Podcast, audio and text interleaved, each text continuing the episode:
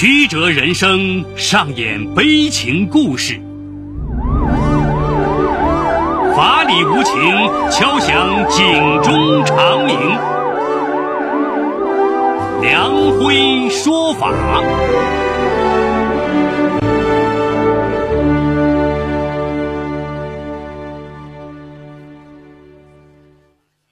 梁辉说法由上海故事广播与现代家庭杂志社联合播出。好故事，好声音，听众朋友，大家好，我是梁辉，欢迎收听梁辉说法。今天我要给大家讲这么个故事，叫“屌丝混进了朋友圈”。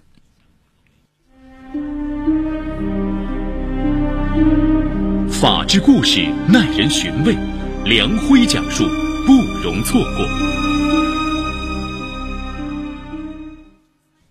二零一五年三月十五号傍晚时分，在西安高陵区一个工厂上班的王强，已连续两天打不通哥嫂的电话。下了班，他就急匆匆来到泾渭镇水岸花城小区一号楼 A 座哥哥王磊的家门口。可是任凭他怎么敲门，里边都没有反应。王强赶紧叫来小区物业人员，并拨打幺幺零报警。晚上八点多，高陵区公安局马家湾派出所民警和物业人员一起将房门打开后，房间里的景象惨不忍睹。客厅里地面和墙壁上满是血迹，卫生间的门只能推开一半，里面堆着三具尸体，其中两具已不完整。王强仔细分辨出来，正是哥嫂和小侄子一家三口。案情迅速被上报至西安市公安局，刑侦专家连夜赶到现场。就在警方紧锣密鼓展开调查时，十五号当晚，专案组又接到报案，在西安市凤城一路南康新村，发现一个丢弃在路边的装着人体尸块的行李箱。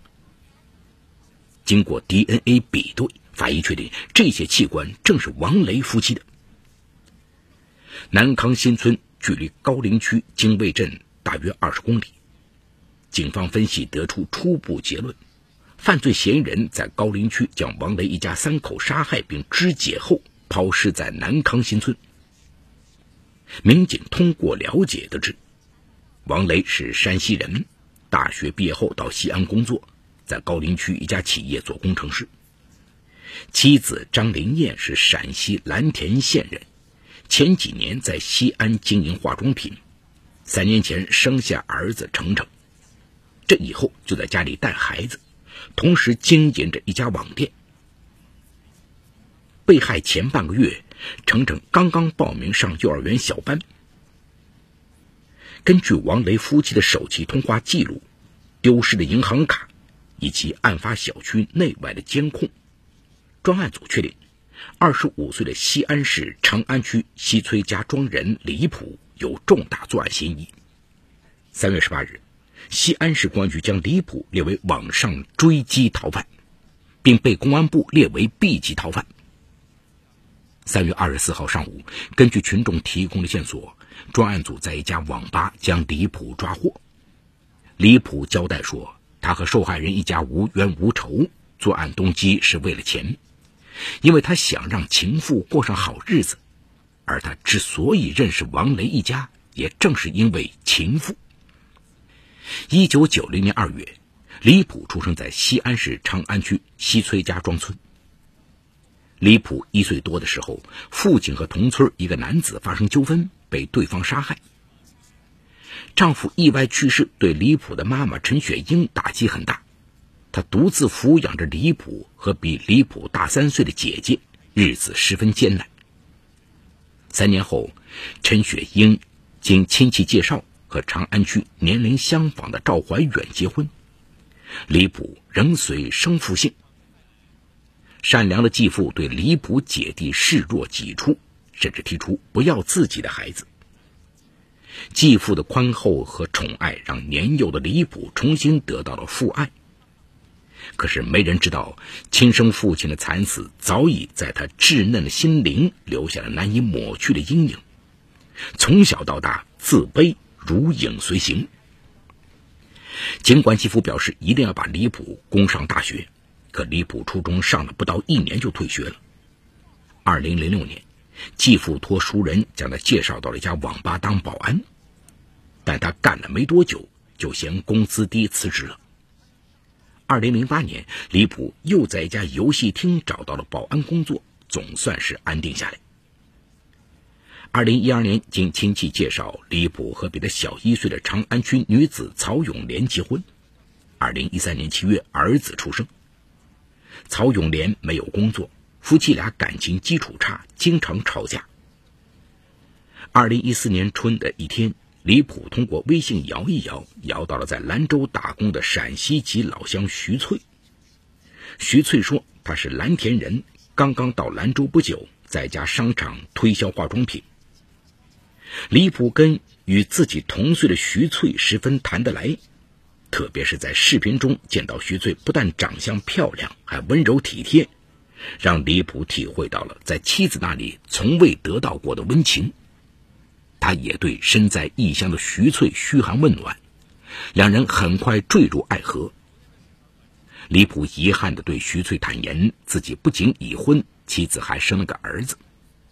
徐翠表示，她不在乎这些，她只喜欢李普这个人。一个月后，李普对父母和妻子谎称跟朋友去兰州做生意，毅然辞掉工作来到兰州，跟徐翠住在了一起。虽然两人如胶似漆，可徐翠每月工资除了要交房租，剩下的勉强维持两人日常生活。李普一直没有找到合适的工作。不甘心被情人养着，每天闷闷不乐。二零一四年九月，李普跟西安一个开游戏厅的朋友聊天时，诉说了自己的苦闷。朋友说，正好自己的游戏厅缺保安。李普于是问徐翠是否愿意跟自己回西安。徐翠当即答应，只要能跟你在一起，去哪儿都行。两人返回西安后，租住在徐家庄附近的城中村。李普每天到游戏厅上班，徐翠则找到自己做化妆品生意的闺蜜张玲艳，从她那里拿货卖化妆品。比徐翠大一岁的张玲艳是她的蓝田老乡，多年的交往让两人成了最好的闺蜜。张玲艳一直对徐翠关心有加，每当徐翠遇到困难，她总是慷慨相助。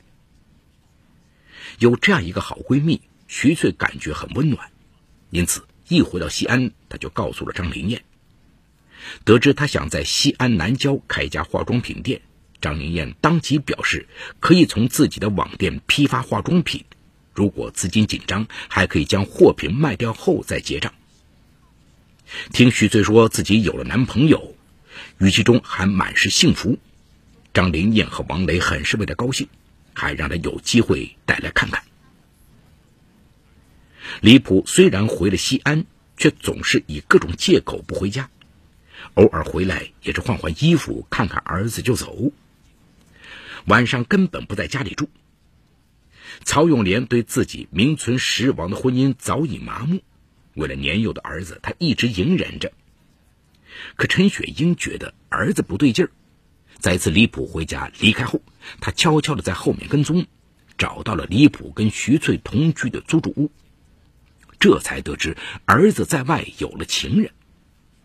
陈雪英很生气，苦口婆心的说：“李普别再和徐翠来往了，回家好好过日子。”可李普哪里听得进去？陈雪英回家跟老伴诉苦，老伴毕竟从小宠溺李普惯了，见儿子不听也没办法，只有无奈的叹息，还劝陈雪英说：“只要儿子好好上班，不惹事就好。”哪知道李普只上了一个多月的班，游戏厅就因为警方严打关门了。李普郁闷极了。一天，李普的手机没电了，他拿过徐翠的手机玩，浏览她的朋友圈。看着看着，张灵艳的微信引起了他的兴趣。平时他曾听到徐翠提起过这个闺蜜，但他并没怎么留意。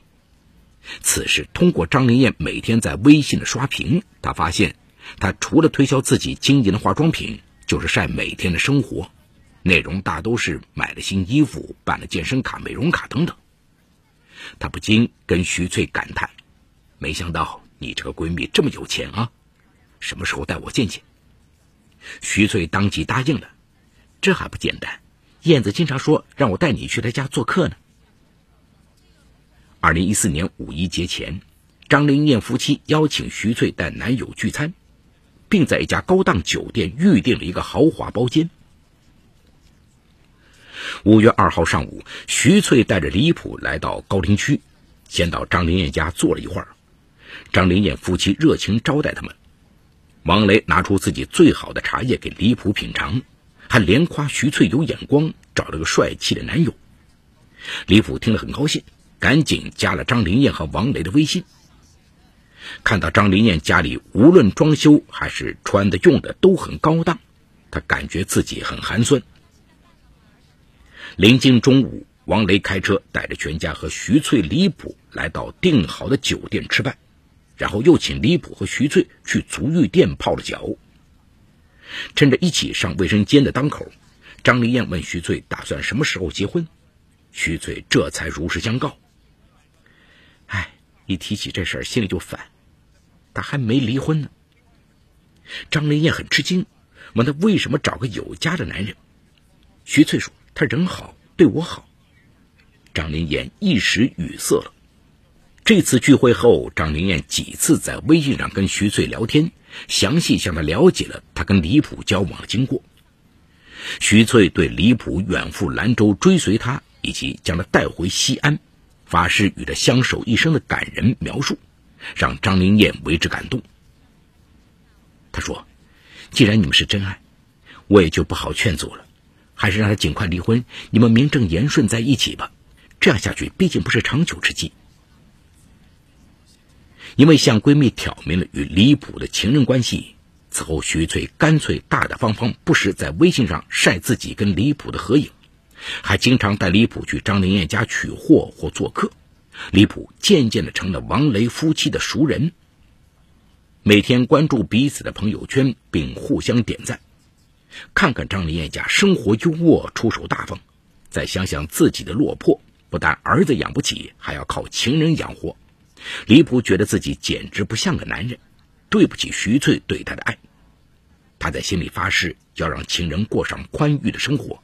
给他买房买车，可是怎么才能实现这些呢？继续找工作上班吗？不行，那样来钱太慢。这样想着，他更不愿意出去找工作。二零一四年九月起，李普心里动了搞大钱的邪念，在将自己的关系网进行了细致的梳理之后，他将张灵燕夫妇作为目标，一是他们家有钱。二是他对他们的家庭内部结构等情况了如指掌。把张灵燕一家作为抢劫的目标后，李普多次从西安前往高陵，在张灵燕家所在的小区内踩点，观察记录他们一家的活动规律。二零一五年三月初，他到附近的超市和小寨建材市场购买了电钻、锯条、绳索、螺丝刀等。考虑到张灵燕家是自己的熟人，他决定抢劫后杀人灭口。而对这一切，徐翠浑然不知。三月十四号，星期六，李普决定行动。做贼心虚的他，担心用自己的手机打电话给张灵燕，他不一定会接听。从西安出发时，他谎称出去找工作，但手机没有流量，怕在外面上微信不方便。将徐翠的手机要了过来。十八时，到达高陵区水岸花城小区后，李普用徐翠的电话拨通了张灵燕的手机。他说自己到高陵办事，顺便过来转转。此时，王雷一家刚刚吃过晚饭，听说闺蜜的男友李普要来做客，张灵燕没有任何防备，就将房门打开了。程程欢快地喊着“叔叔”。张灵燕给李普拿出拖鞋，王雷还给李普泡了一杯茶，两人坐下来拉家常。善良的一家人做梦都不会想到危险正步步紧逼。李普跟王雷喝着茶聊着天，趁王雷没注意，突然抽出刀逼住了王雷，把家里的钱全部都拿出来，不许出声。突然发生的一切，把在一旁抱着儿子看电视的张灵燕给吓坏了。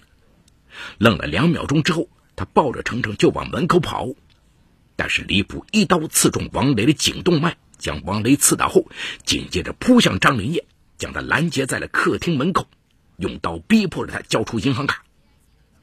张灵燕只好从包里取出银行卡给他，并说出了密码，然后不断向李普求饶，希望放过他和儿子。可李普早已失去理智，一不做二不休，又残忍地将张灵燕刺倒在血泊中。这一切吓坏了三岁的程程，他惊恐地呼喊着爸爸妈妈。李普担心邻居听见，死死捂住程程的嘴。不一会儿，程程也没了声息。李普顾不上在房间内翻找，拿走张灵燕包里的五百元钱。将房门锁好后，带上钥匙离开。令他没有想到的是，张灵燕给他的那张银行卡里面仅有一千三百元，这和他当初的预想差得太远，他无比沮丧。当晚十二点多，李普回到西安住处，告诉徐翠他杀人了。徐翠吃惊不已，反复问他到底是怎么回事。李普不愿意多说，只说是为了钱。徐翠还以为他是在开玩笑，也没太在意。看着熟睡的徐翠，回想自己制造的血腥一幕，李普感到了后怕。他给母亲发了条短信：“妈，对不起，你以后好好看娃，我们不能再见面了，好好保重。”因当晚陈雪英已经睡下，并没看到这条短信。李普告诉徐翠自己有事就出去了。他再次来到案发现场，用钥匙打开张林燕家的房门，看还有没有其他藏钱的地方。结果找了几遍，什么也没找到。他就将一家三口的尸体拖进卫生间，对王雷夫妻的尸体进行了肢解，然后将部分人体尸块装在张林燕家的一个拉杆箱里，乘坐出租车前往西安市北郊抛弃。这天早上。程雪英打开手机，看到了儿子没头没脑的短信后，不知道发生了什么事她十分担心，拨打李普电话，他也不接。程雪英就跟徐翠联系，问李普在哪里。徐翠联想到昨晚李普说的杀了人的话，心里也有一种不祥的预感，不停拨打李普电话，他仍然没有接听。徐翠无论如何都不会想到。李普已经将她的闺蜜一家残忍杀害了。晚上七点，李普抛尸完毕后，直接去了西安城西客运站。正规的长途车他不敢坐，就和几个人拼了一辆黑车去了咸阳。在咸阳待了一夜后，他又坐黑车去了宝鸡，在宝鸡火车站对面一个小旅馆住了下来。第二天，他在火车站附近转悠，观察进一步的落脚点，最后选定了一个二十四小时开放、不需要身份证的网吧。三月二十四号上午九点四十分，李普出网吧买早点时，被西安警方当场抓获。警方将李普确定为犯罪嫌疑人后，到其家中查找李普的下落时，陈雪英和老伴儿才知道儿子闯下了大祸。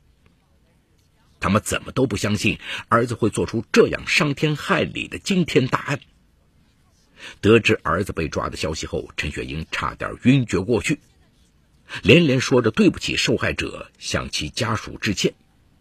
李普的继父抱着年幼的孙子，情绪激动，几度哽咽。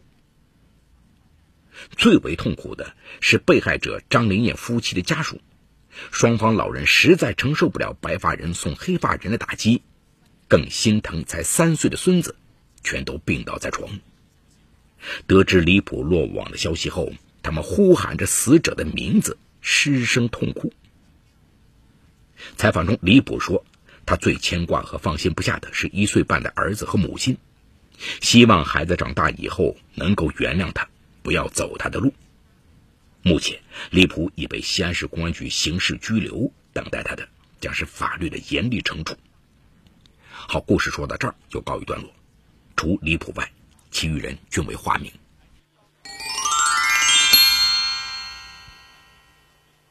当我们梳理李普的一生时，都会不禁有些疑问：究竟是什么促使他犯下如此令人震惊的大案？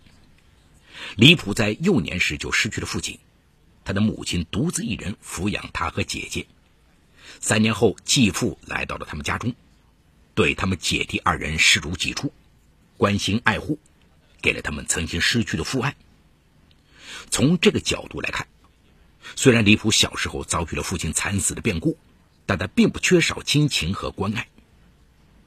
家长希望李普能好好学习，继续深造，但李普初中未毕业就辍学在家，继父还托人帮他介绍工作，他却眼高手低，嫌钱少，工作换了又换，都不甚满意。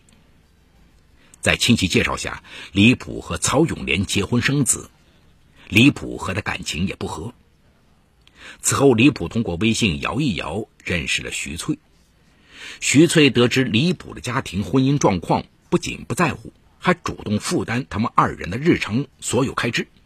经过两年在外地的生活，李普总算通过朋友找到了一份在西安的工作。徐翠立即放弃了自己的工作，追随李普来到西安。李普回到了家乡，仍然对家庭不闻不问，妻子对此无可奈何。徐翠努力工作挣钱，积极将李普带入自己的社交圈中。李普由此结识了徐翠的好友王雷、张灵燕一家。王雷、张林燕在得知李普和徐翠之间的关系之后，还是真诚热情地接纳了李普。但李普的眼光只聚焦在别人家庭幸福，自己不仅无法抚养孩子，还得靠情人的收入维持生活的方面。于是，邪念就像疯长的大树一样占据他的整个大脑。为了钱财，将王雷一家三口残忍杀害，甚至还在第二天重返现场翻找钱财，并将尸体分解丢弃，最终逃逸远遁。李普的行为涉嫌抢劫罪，根据我国刑法第二百六十三条的规定，抢劫致人死亡的，处十年以上有期徒刑、无期徒刑或者死刑。并处罚金或者没收财产。李普在得到财物后，还杀害王雷、张林燕的孩子程程，这个行为还可能涉嫌故意杀人罪，与抢劫罪数罪并罚。李普在到案后表示，他最牵挂的是儿子和母亲。其实，在他的身边，又何止是两个人应该让他记挂？